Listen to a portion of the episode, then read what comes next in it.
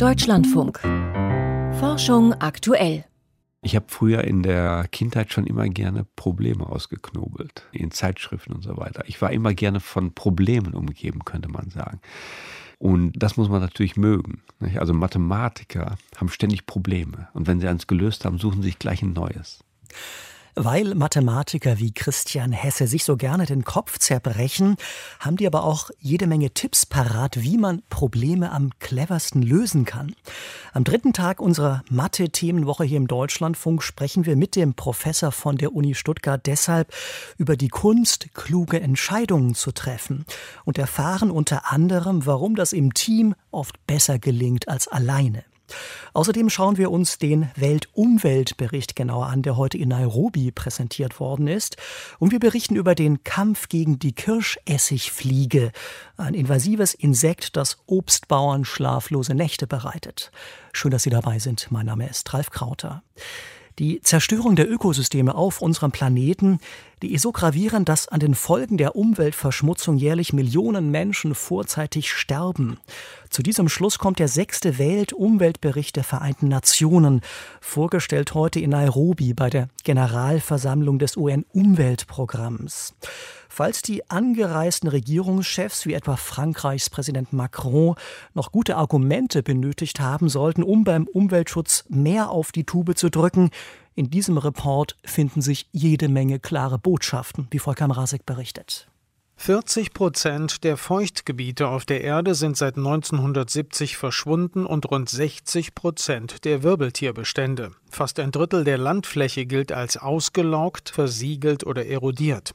Jedes Jahr landen vermutlich rund 8 Millionen Tonnen Plastik im Meer und ein Drittel aller produzierten Lebensmittel auf dem Müll. Die illegale Fischerei und der illegale Handel mit Holz und geschützten Arten haben einen Umfang von 90 Milliarden US-Dollar oder mehr erreicht, ebenfalls pro Jahr. Das alles sind Zahlen aus dem heute veröffentlichten sechsten Weltumweltbericht der Vereinten Nationen. Er zeichnet ein düsteres Bild vom Zustand der Erde. Zum Kreis der rund 150 Autoren zählt auch Klaus Jakob aus dem Forschungszentrum für Umweltpolitik der FU Berlin. Wenn man die Trends in diesen Bereichen fortsetzt, und es gibt wenig Anzeichen, dass sie durch wirksame Politik unterbrochen werden, dann werden sich diese Problemlagen weiter verschärfen. Gesunder Planet, gesunde Menschen, so lautet der Untertitel des Reports. Treffender wäre vielleicht kranker Planet, kranke Menschen. Die Wissenschaftler richten ihr Augenmerk diesmal stärker auf gesundheitliche Folgen der globalen Umweltkrise. Paul Eakins, Professor für Ressourcen- und Umweltpolitik am University College in London und einer der beiden Hauptkoordinatoren des Berichtes. Umweltprobleme sind eine gravierende Krankheitsursache und verantwortlich oder mitverantwortlich für bis zu 25 Prozent aller Todesfälle weltweit. Sechs bis sieben Millionen Menschen stürben jedes Jahr vorzeitig durch Luftschadstoffe, heißt es in dem Bericht. Viele Todesfälle gingen zudem auf Krankheitserreger zurück, die in die Umwelt gelangten und Gewässer verseuchten. Die Ökonomin Joyita Gupta von der Universität Amsterdam empfiehlt deshalb neue politische Koalitionen. Die gebürtige Inderin ist ebenfalls Hauptkoordinatorin des Reports. Was wir vorschlagen, ist, dass Umwelt- und Gesundheitsminister Allianzen bilden und das Problem gemeinsam anpacken sollten. Das ist eine der Kernbotschaften. Der neue Bericht warnt davor, dass sich gesundheitliche Probleme infolge von Umweltsünden noch weiter zuspitzen könnten. Medikamente, die wir nutzen, werden nicht richtig entsorgt und landen in Gewässern. Dadurch steigt das Risiko für Resistenzen unter Krankheitserregern immer mehr. Es gelangen auch viele hormonähnliche Chemikalien in die Umwelt. Sie können Fruchtbarkeit und Fortpflanzung beeinträchtigen. Das sind zwei Probleme, von denen wir erwarten, dass sie in Zukunft noch viel ernster werden. Der Report stellt unsere gegenwärtigen Produktions- und Konsummuster in Frage. Die Welt müsse von ihrem immensen Energieverbrauch runter, auch um den Klimawandel in Grenzen zu halten. Die Landwirtschaft habe viel umweltverträglicher zu werden und die Industrie viel ressourcenschonender, so der Tenor. Es könne nur auf eine Kreislaufwirtschaft hinauslaufen, die möglichst wenig oder gar keinen Abfall mehr produziere, sagt auch Klaus Jakob. Man müsse weg von dem Wirtschaftsmodell wachse heute und räum den Müll später auf. So formuliert es der Bericht. Ja, man kann die Erde nicht erst ruinieren, reich werden und dann wieder aufräumen. Das funktioniert sicherlich nicht so. Geo, der neue globale Umweltausblick, ist nicht nur ein wissenschaftlicher Sachstandsbericht. Er richtet sich auch an die Politik und zeigt den Regierungen Handlungsoptionen auf. Die Staatenvertreter sollen den Report deshalb jetzt in Nairobi absegnen. So ist es vorgesehen. Doch der Berliner Politikwissenschaftler hat ernsthafte Zweifel, ob sie wirklich willens sind, mehr für den Umweltschutz zu tun. Die Tendenz, die sich da abzeichnet, ist, na, man will Geo vielleicht nicht mehr haben. Einige Länder schlagen vor, dass der Bericht jetzt nicht mehr unterstützend zur Kenntnis genommen werden soll, sondern nur zur Kenntnis genommen werden soll. Also die schlechten Botschaften scheinen unpopulär zu sein. Ob dann die Schlussfolgerung sein kann und darf, dass man diese Befunde nicht mehr hören will, haben wir dahingestellt. Alarmierende Ökobilanz. Volker Mrazek fasste für uns die Kernbotschaften des sechsten Weltumweltberichts der Vereinten Nationen zusammen, der heute in Nairobi vorgestellt worden ist.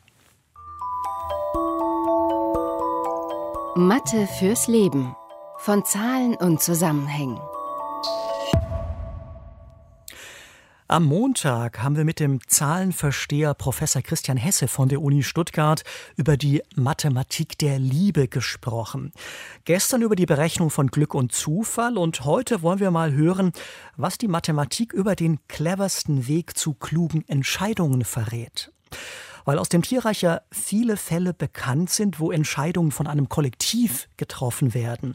Also etwa bei Vogelschwärmen, die nach Süden ziehen oder bei Fischschwärmen, die einem Räuber möglichst wenig Angriffsfläche bieten, war meine erste Frage an Christian Hesse. Führt solche Schwarmintelligenz zu besseren Entscheidungen, als wenn jedes Tier machen würde, was es selbst für richtig hält? Nicht immer, aber oft. Ein gutes Beispiel ist ein Bienenschwarm, wenn der ein neues Zuhause braucht, schickt die Königin einige hundert Späher auf Wohnungssuche. Wenn die dann zurückkommen, tauschen sie ihre Informationen über mögliche neue Behausungen aus, und zwar mit Tänzelbewegungen. Durch einen komplizierten Prozess von Gruppendynamik mit Lobbying und Meinungsbildung entsteht dann eine Mehrheitsmeinung. Und Studien haben gezeigt, dass in 80 Prozent der Fälle die Bienen sich tatsächlich für die beste neue Behausung entscheiden. Gibt es eine vergleichbare Schwarmintelligenz auch bei Menschengruppen oder dominiert bei uns eher der negativ konnotierte Herdentrieb? Auch bei Menschen gibt es beeindruckende Beispiele für Schwarmintelligenz. Vor 50 Jahren etwa sank das US-amerikanische Atom-U-Boot Scorpion im Nordatlantik. Trotz intensiver Suche konnte es nicht gefunden werden. Dann stattete ein Offizier eine Gruppe von Experten mit allen verfügbaren Informationen über dessen früheren Kurs aus. Jeder sollte eine Schätzung über die vermutete Lage des U-Boots abgeben. Aus allen Schätzwerten wurde dann ein Mittelwert berechnet. Das havarierte U-Boot fand sich tatsächlich nur 200 Meter von dieser Stelle entfernt. Mathematisch gesehen beruht Schwarmintelligenz auf dem Gesetz der großen Zahlen. Es besagt, dass man durch Übergang zum Mittelwert näher an die unbekannte Wahrheit herankommt. Oder nehmen Sie dieses Beispiel. Einst nahm ein Wissenschaftler an einem Gewinnspiel teil, bei dem einige tausend Menschen das Gewicht eines Ochsen schätzen sollten, darunter Experten wie Bauern und Metzger. Später stellte sich heraus, dass der Mittelwert aller abgegebenen Schätzungen der Wahrheit am nächsten kam, bis auf wenige hundert Gramm und alle Experten übertraf. Will heißen, Menschenmengen sind mitunter verkannte Genies. Das zeigt sich ja immer wieder auch beim Publikumsjoker in Quizshows wie Wer wird Millionär? Da liegt die Mehrheit über die Jahre in 90 Prozent aller Fälle richtig. Aber blöderweise gibt es auch die Kehrseite der Medaille, dass die Mehrheit nämlich mit ihrer Einschätzung falsch liegt und das Kollektiv in die Irre führt.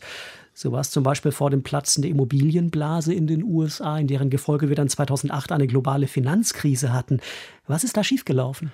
Der Herdentrieb zerstört die Gruppenintelligenz. Wenn jeder in einer Gruppe unabhängig von allen anderen etwas schätzt, ist der Durchschnitt aller Schätzwerte ganz nah am richtigen Ergebnis. Wird aber jeder Person dieser Durchschnitt mitgeteilt und dann nochmals erlaubt zu schätzen, ergibt sich ein anderer Mittelwert.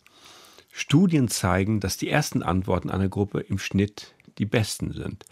Wenn also jeder für sich alleine schätzt, ohne die Gruppentendenz zu kennen. Wenn jeder sogar die Schätzwerte jedes Einzelnen mitgeteilt bekommt und dann erneut schätzen darf, nimmt die Intelligenz der Gruppe noch weiter ab und der Mittelwert wird noch ungenauer. Das heißt, man braucht also möglichst viele Menschen, die sich voneinander unabhängig eine Meinung bilden, damit der Schwarm klüger ist als der Einzelne. Ja, genau. Und das kann man sich praktisch zunutze machen. Angenommen, in einer Reisegruppe kommt die Frage auf, wie viele Einwohner der Ort hat, den man gerade besucht. Fragen Sie einige Mitglieder der Gruppe nach ihren Schätzungen und errechnen Sie den Mittelwert der ist meistens viel besser, als ihre eigene Schätzung ist. Nun muss man ja aber im Alltag oft auch allein entscheiden und hat keinen Schwarm, dessen Know-how man anzapfen könnte. Was rät der Mathematiker da? Man kann sich mit einem genialen Münchhausen-Trick immerhin auf die Ebene einer kleinen Gruppe hochziehen, indem man von sich selbst eine zweite Meinung einholt, also eine zweite Schätzung macht. Vor der zweiten Schätzung müssen allerdings die eigenen Annahmen geändert werden, sodass in eine andere Richtung gedacht wird. Ich nenne das die Methode vom bösen Zwilling, der das in Frage stellt, was der erste Zwilling geschätzt hat. Aus beiden Schätzungen lässt sich ein brauchbarer Mittelwert bilden. Können wir das mal an einem Beispiel verdeutlichen? Ja, gerne. Ähm, nehmen wir an, ich will schätzen, wie viele Liter Bier bei uns im Jahr getrunken werden. Ich schätze die Einwohnerzahl Deutschlands als rund 100 Millionen und den Konsum pro Person im Schnitt als 100 Liter pro Jahr. Das ergibt 10 Milliarden Liter Bier. Der böse Zwilling in mir sagt, 100 Millionen Deutsch ist zu hoch gegriffen. Es sind eher 70 Millionen. Und 100 Liter pro Person ist auch eher zu viel. Ich gehe von 80 Litern aus. So kommt der böse Zwilling dann auf knapp 6 Milliarden Liter pro Jahr. Der Mittelwert beider Schätzungen liegt bei etwa 8 Milliarden und ist ziemlich nah an der Wahrheit. Die Zahlen für 2018 sind noch nicht bekannt, aber in 2017 wurden bei uns 8,1 Milliarden Liter Bier getrunken. Klingt in der Tat nach einem sehr nützlichen Gedankenwerkzeug für den Alltag. Finde ich auch. Aber noch eine Produktwarnung am Ende. Auch dieses Tool hat seine Grenzen. Die Frage nach dem Sinn des Lebens und ähnlichem müssen Sie weiterhin ganz klassisch und für sich selbst beantworten, trotz aller Schwarmintelligenzen und Münchhausen-Tricks. Doch wenn es um Zahlen und um Schätzungen geht, empfehle ich, machen Sie sich zum Schwarm, nehmen Sie sich Zeit fürs Schwärmen. Professor Christian Hesse von der Uni Stuttgart schwärmt für Mathematik und ich finde, seine Begeisterung wirkt irgendwie ansteckend. Wenn Sie mehr wissen wollen über den Kosmos der Zahlen und Zusammenhänge, auf der Website deutschlandfunk.de/slash Mathe haben wir alle Beiträge unserer Serie Mathe fürs Leben für Sie zusammengestellt. Wenn Obstbauern Albträume haben, dann tauchen darin vermutlich regelmäßig Kirschessigfliegen auf. Denn das invasive Insekt aus Südostasien kann denen die komplette Ernte ruinieren, indem es in fast reifen Früchten seine Eier ablegt. Seit 2011, als die Kirschessigfliege hierzulande erstmals gesichtet wurde, versuchen Fachleute deshalb Strategien zu ihrer Bekämpfung zu entwickeln. Wie weit man gekommen ist, hat Joachim Bode in Halle erfahren, auf der großen Entomologentagung, die da gerade stattfindet. Der heiße, trockene Sommer 2018 war gut für die Obst- und Weinbauern, besonders was die Kirschessigfliege Drosophila suzukii betrifft, sagt Heidrun Vogt vom Julius-Kühn-Institut für Pflanzenschutz in Obst- und Weinbau in Dossenheim. Es fing eigentlich ganz normal an, dass die Tiere wieder gut über den Winter gekommen waren und die ersten haben sich auch in den Obstanlagen befunden, aber dann kam eben diese langanhaltende Hitze mit sehr langanhaltender Trockenperiode und das hat das Wachstum der Population stark eingeschränkt. Die Kirschessigfliege, die ursprünglich aus Südostasien stammt, mag es weder heiß und trocken noch richtig kalt. Zum Überwintern suchen sich die Insekten deshalb ein geschütztes Plätzchen, wie das intensive Monitoring der vergangenen Jahre gezeigt hat. Sie ziehen sich eben gerne in Hecken, Waldränder zum Beispiel zurück, wo es auch Brombeeren gibt, die Blätter tragen, also wo geschützte Versteckplätze sind. Und die Kirschessigfliegen sehen im Winter anders aus als im Sommer. Sie trutzen den tiefen Temperaturen, indem sie sich dunkel färben und Frostschutzenzyme bilden. Außerdem haben sie längere Flügel, können also weitere Strecken zurücklegen, um Schutz zu finden. Auch Nahrung findet die Fliege in der kalten Jahreszeit genug, sagt Heidrun Fuchs Kollege Felix Briem. Es ist bekannt, dass die Kirschessigfliege sich im Winter von Mikroorganismen auf den Blattoberflächen zum Beispiel ernähren kann. Und wir haben selbst auch herausgefunden, dass die Kirschessigfliege im zeitigen Frühjahr, also so im April, sich an reifen Mistelbeeren wunderbar ernähren kann, auch Eier reinlegen kann und sich dort reproduzieren kann. Mittlerweile sind ja auch weit über 100 Wirtspflanzen generell bekannt für die Kirschessigfliege. Die kann sich wirklich an vielen Pflanzen ernähren. Dass die Kirschessigfliege so flexibel in Sachen Lebensraum und Ernährung ist, macht sie zu einem Albtraum für Obstbauern. Sie mag am liebsten gesunde, reife Früchte, in die andere Fruchtfliegen gar nicht hineingelangen. Und kurz vor der Ernte können die Bauern kaum noch Spritzmittel einsetzen. Darum ist es so schwierig, das Tier zu bekämpfen. Melanie Dahlmann vom Institut für Phytomedizin der Hochschule Geisenheim hat für ihre Doktorarbeit Fliegenfallen verbessert. Sie hat herausgefunden, dass Sexuallockstoffe, wie sie gegen Borkenkäfer zum Einsatz kommen, die Kirschessigfliege kalt lassen. Farben funktionieren da schon besser. Weibliche Kirschessigfliegen finden dunkles Rot oder Schwarz attraktiv. Es ist uns gelungen, in verschiedenen Versuchen, sowohl geschützt als auch im Freiland, nachzuweisen, dass wir mehr Weibchenfänge haben. Allerdings begrenzt natürlich jetzt auf den Standort, der getestet worden ist. Das ist keine Aussage, die man treffen kann für eine größere Region, für ganz Deutschland. Offen ist auch noch, ob die Fallen wirklich nur die Kirschessigfliegen anlocken und ob das in einem ausreichend großen Radius geschieht. Wenn ja, könnte man die Fliegen schon früh im Jahr abfangen und den Druck auf die Obstplantagen klein halten. Ein anderer Ansatz, der Kirschessigfliegenplage Herr zu werden, sind Fliegenparasitoide, also Schlupfwespen als Gegenspieler der Obstschädlinge. Heimische Arten davon machen sich nämlich über die Eindringlinge her, hat Camilla Englert vom Julius-Kühn-Institut für biologischen Pflanzenschutz in Darmstadt herausgefunden. Allerdings befallen die Schlupfwespen nicht bereits das Ei der Fliegen, sondern erst die Puppe. Der Schaden an der Frucht ist für diesen Moment schon da und die Frucht kann für den Anbauer nicht mehr vermarktet werden, aber aus der Puppe kann keine weitere Kirschessigfliege schlüpfen, die wiederum 400 Eier legen könnte. Also sobald die ersten Puppen sozusagen gebildet werden, also in den Kirschen, müsste man da schon ein Auge drauf haben und am besten dann die Parasitoide ausbringen. Bis Camilla Englers Methode aber für den Einsatz im großen Maßstab bereit ist, ist noch viel Entwicklungsarbeit zu leisten. Bis dahin müssen Obstbauern sich die wenigen Schwächen der Fliege zunutze machen, rät Heidrun Vogt. Sie vertragen Hitze und Trockenheit nicht, deswegen ist man gut beraten, zum Beispiel Himbeeren so zu pflegen, dass die Kultur nicht zu dicht ist, dass da Luft durchkommt, dass das die Sonne durch kann, genauso auch im Obstbau. Und viele Betriebe haben angefangen, ihre Kulturen mit einem Insektenschutznetz einzunetzen, weil wenn man die Fliege heraushalten kann, hat man schon viel gewonnen. Und das ist auch nötig. In Dossenheim zum Beispiel sind im Februar schon wieder mehr als 100 der unerwünschten Kirschessigfliegen in die Fallen gegangen. Drosophila suzukii hat hierzulande also leider einen guten Start ins Jahr 2019 gehabt. Joachim Budde über Obstbauers Albtraum und den Kampf gegen die Kirschessigfliege. Wir machen weiter mit den Meldungen heute von und mit Lucian Haas. Eine besonders effiziente Brennstoffzelle könnte das Speicherproblem für regenerative Energien lösen helfen. Windräder und Sonnenkraftwerke liefern ihren Strom nicht immer dann, wenn er gebraucht wird. Energiespeicher auf Basis sogenannter reversibler Brennstoffzellen könnten hier einspringen. Sie erzeugen mit Hilfe von Strom Wasserstoff und können diesen bei Bedarf auch wieder zurück in elektrische Energie umwandeln. Bisher gab es dabei aber größere Verluste. Nur 70 Prozent des Stroms ließen sich chemisch zwischenspeichern, der Rest ging als Wärme verloren.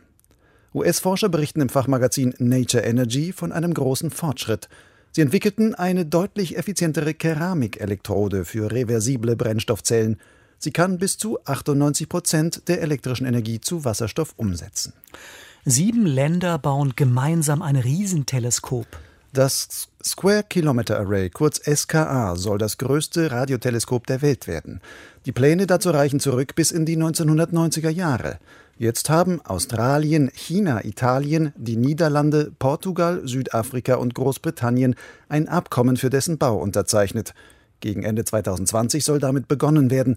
Die Bauzeit ist auf sieben Jahre veranschlagt, bei Kosten von rund 700 Millionen Euro. Das Square Kilometer Array wird aus einem Zusammenschluss von hunderten Parabolspiegeln und tausenden Einzelantennen bestehen, die sich über hunderte Kilometer in Australien und Südafrika erstrecken. Die Steuerzentrale soll im britischen Manchester stehen. Als Schwerpunkte der Forschung mit dem SKA gelten rätselhafte Radiostrahlungsausbrüche, sogenannte Radioblitze und Gravitationswellen. Smarte Uhren erkennen ein Vorhofflimmern. Manche Modelle sogenannter Smartwatches können über einen Pulssensor auch den Herzrhythmus eines Nutzers überwachen. Die dabei erhobenen Daten sind sogar genau genug, um ein Vorhofflimmern korrekt zu erkennen. Das berichten Wissenschaftler des Deutschen Zentrums für Herz- und Kreislaufforschung im Fachjournal Clinical Electrophysiology. Für die Studie untersuchten die Forscher an 508 Probanden mit und ohne Vorhofflimmern, ob eine Smartwatch mit einer speziellen App ein Vorhofflimmern akkurat detektieren kann. Die Ergebnisse verglichen sie mit Messungen eines mobilen Elektrokardiogrammgerätes. Wer gerne Death Metal hört, stumpft deshalb nicht ab. Der Musikstil des Death Metal kommt mit martialischen Melodien und Liedtexten daher, die häufig Themen wie Tod, Krieg, Folter und Horror behandeln. Laut einer Studie australischer Forscher im Fachjournal Royal Society Open Science sind Death Metal-Hörer aber nicht abgestumpfter gegen Gewalt als Menschen, die gerne harmloser Popmusik lauschen. Die Wissenschaftler machten ein psychologisches Experiment mit 80 Probanden, 32 davon erklärte Fans von Death Metal. Die Teilnehmer bekamen verschiedene Bilder, darunter Gewaltdarstellungen gezeigt. Der Test erfasste, ob das Gehirn darauf unterschiedlich reagiert, je nachdem, welche Musikrichtung im Hintergrund gespielt wird. Im Ergebnis zeigten sich keine Unterschiede. Death Metal-Fans reagierten auf die Gewaltbilder genauso stark wie andere Teilnehmer. Ein Schlaganfall kann die Darmflora verändern. Immer wieder zeigen Studien, dass Bakterien im Darm die Aktivität unseres Gehirns beeinflussen. Wissenschaftler sprechen von der Darm-Hirn-Achse. Forscher der West Virginia University in den USA berichten im Fachmagazin Stroke, dass Veränderungen im Gehirn auch auf die Darmbakterien rückwirken können. Sie beobachteten die Versuche, sie, ver, sie, beobachteten bei Versuchen mit Mäusen, dass sich die Zusammensetzung der Darmflora, das sogenannte Mikrobiom, nach einem Schlaganfall chronisch verändert. Manche Bakterien waren mehr, andere weniger präsent. Die Veränderungen hielten über Wochen hinweg an und konnten sogar entzündliche Reaktionen der Darmwand auslösen. Der Flugschreiber der Boeing 737 MAX, die am Sonntag in Äthiopien abgestürzt ist, soll in Europa untersucht werden. Das hat ein Sprecher der Fluggesellschaft Ethiopian Airlines angekündigt. Für gewöhnlich werden Flugschreiber nach einem Unglück ins Land des Herstellers zurückgeschickt. Das wären in diesem Fall eigentlich die USA. Die Entscheidung könnte als Misstrauen gegenüber Boeing gewertet werden. Der Konzern steht zunehmend in der Kritik. Der Absturz am Sonntag ereignete sich nur fünf Monate nach einem ähnlichen Unglück mit einer Maschine gleichen Typs in Indonesien. Europa und viele Länder Asiens haben den Flugzeugtyp mittlerweile mit einem Startverbot belegt. Seit 2017 wurden rund 350 Maschinen ausgeliefert, mindestens 200 davon stehen inzwischen am Boden. Sternzeit, 13. März. Raum und Zeit für mehr als 100 Jahre. Morgen vor 140 Jahren kam in Ulm Albert Einstein zur Welt. Nach seiner allgemeinen Relativitätstheorie sind Raum und Zeit nicht mehr fest und ewig gleich. Vielmehr verändern sie sich durch den Einfluss der Gravitation. Viele relativistische Phänomene lassen sich im Weltall tatsächlich beobachten. Am berühmtesten ist wohl die Ablenkung von Sternlicht, das sehr nah an der massereichen Sonne vorbeiläuft. Dieser Effekt wurde 1919 bei einer totalen Sonnenfinsternis nachgewiesen. Die Sonne stand dabei im Stier, ein kleines Stück nördlich von Aldebaran und den Hyaden. Heute Abend steht der zunehmende Halbmond nahe der Finsternisstelle von damals. Erst vor vier Jahren gelang der Nachweis der von der Relativitätstheorie vorhergesagten Gravitationswellen. Diese winzigen Erschütterungen in Raum und Zeit entstehen, wenn Materie beschleunigt wird, etwa beim Verschmelzen schwarzer Löcher. Albert Einstein hat 1922 den Physik-Nobelpreis bekommen, aber nicht für die Relativitätstheorie, sondern für den photoelektrischen Effekt. Aufgrund der zunehmenden Judenfeindlichkeit kehrte er 1932 von einer Reise in die Vereinigten Staaten nicht nach Deutschland zurück. 1955 ist er in Princeton im Alter von 76 Jahren gestorben. Albert Einstein hatte seine größte Schaffenskraft, als er noch nicht einmal 40 Jahre alt war, was sehr typisch ist für theoretische Physiker. Nach dem Geniestreich der Relativitätstheorie ist ihm nicht mehr viel gelungen. Erklären Sie es so einfach wie möglich, aber nicht einfacher. Einsteins Empfehlung an alle Wissenschaftskommunikatoren beherzigen wir hier jeden Tag, auch morgen ab 16.35 Uhr wieder. Am Mikrofon war Ralf Krauter.